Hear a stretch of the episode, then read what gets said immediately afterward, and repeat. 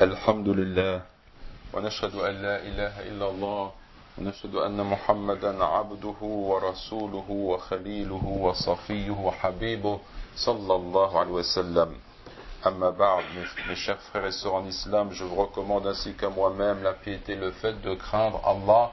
Allah est avec ceux qui le craignent. Dieu dit dans le Coran, les croyants ne sont que des frères. Et il dit, en décrivant les croyants, ils sont humbles à l'égard des croyants, fiers vis-à-vis des négateurs. Et il dit également dans le Coran, Mohammed est le messager de Dieu et ceux qui sont avec lui sont inflexibles à l'égard des négateurs et miséricordieux les uns pour les autres. Le Coran nous montre ainsi que l'amour et la miséricorde doivent régner entre les musulmans.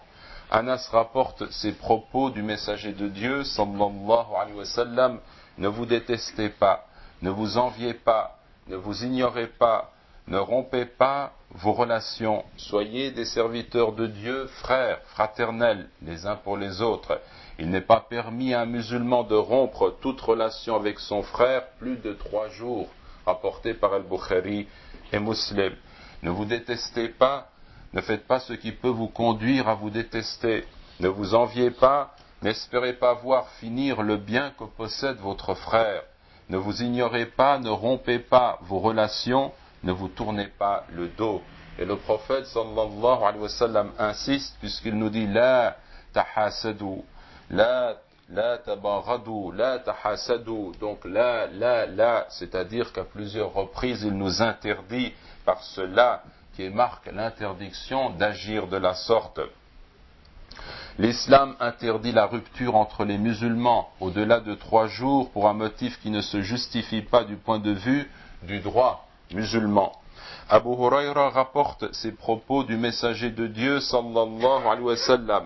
Le lundi et le jeudi, les portes du paradis sont ouvertes et il est pardonné à tout adorateur qui n'a pas attribué d'associé à Dieu, à l'exclusion d'un homme qui a eu un différend avec son frère.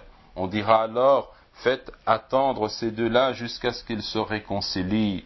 À deux reprises, faites attendre ces deux-là jusqu'à ce qu'ils se réconcilient. Et dans une version rapportée également par Muslim, les œuvres sont exposées chaque jeudi et chaque lundi, donc elles ne sont pas acceptées s'il y a dispute entre deux frères. Ces frères qui se sont disputés ne pourront entrer au paradis tant qu'ils ne se seront pas réconciliés.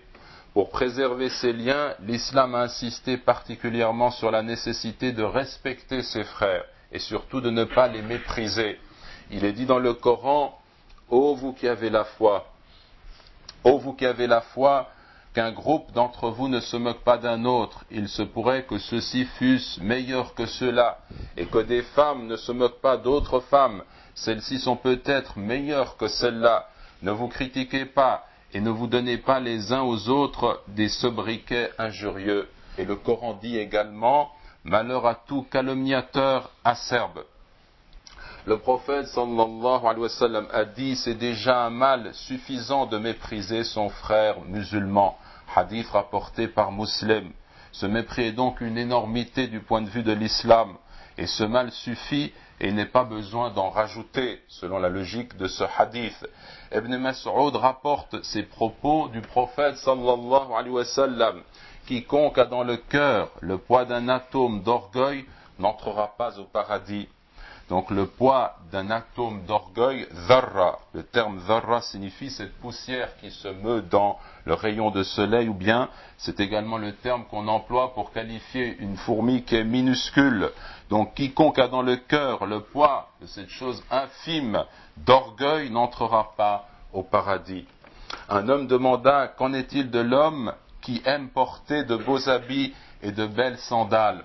Le prophète sallallahu alayhi wa sallam répondit Dieu est beau et il aime la beauté. L'orgueil consiste à rejeter la vérité et à mépriser les gens. L'orgueil consiste à rejeter la vérité et à mépriser les gens. Hadith rapporté par Muslim. Celui qui a dans le cœur la moindre parcelle, la quantité la plus infime d'orgueil n'entrera pas au paradis.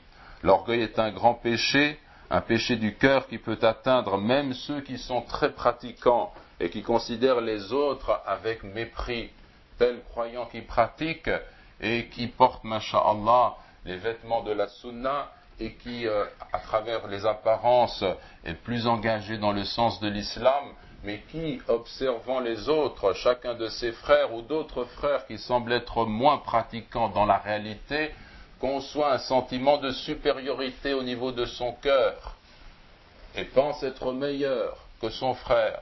Et cela, c'est quelque chose qui est infime, c'est quelque chose qui peut nous toucher lorsqu'on observe un musulman, par exemple, qui entre dans la mosquée ou que l'on croise de loin et au fond de soi-même, on le juge.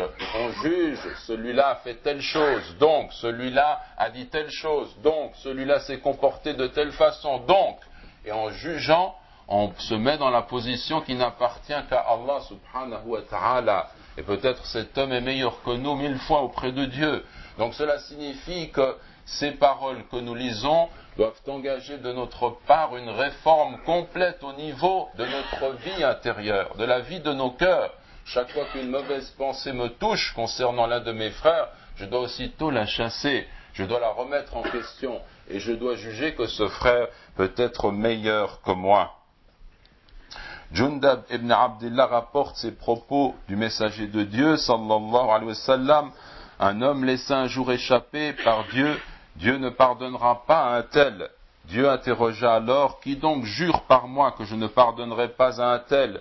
Je lui ai déjà pardonné et j'ai réduit tes œuvres à néant. Hadith rapporté par Muslim. La miséricorde de Dieu et son pardon sont infinis vis-à-vis de ses adorateurs et c'est pourquoi la miséricorde et le pardon doivent régner entre les musulmans. Dieu nous met en garde contre le fait de juger nos frères et de décider pour lui de leur sort. Ce pouvoir et cette décision n'appartiennent qu'à Allah subhanahu wa ta'ala. Il ne faut donc pas se fier aux apparences. Nous demandons à Allah subhanahu wa ta'ala qu'il guérisse nos cœurs de l'orgueil et du mépris. Allahumma amin. Allahumma amin.